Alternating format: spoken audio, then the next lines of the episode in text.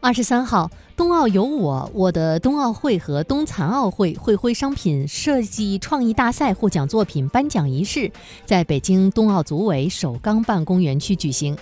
本次创意设计大赛从二零一八年七月下旬启动，到当年十二月底结束。大赛将合格创意作品进行众筹预售，遵循由市场起决定作用的原则。在预售期内，参赛作品的销售数量达到最低投产数量即可获奖，并投入实际生产。最终，五十二款创意设计作品成为此次设计大赛的佼佼者。北京冬奥组委表示，将会把获奖作品在冬奥网站和实体店专门开设柜台。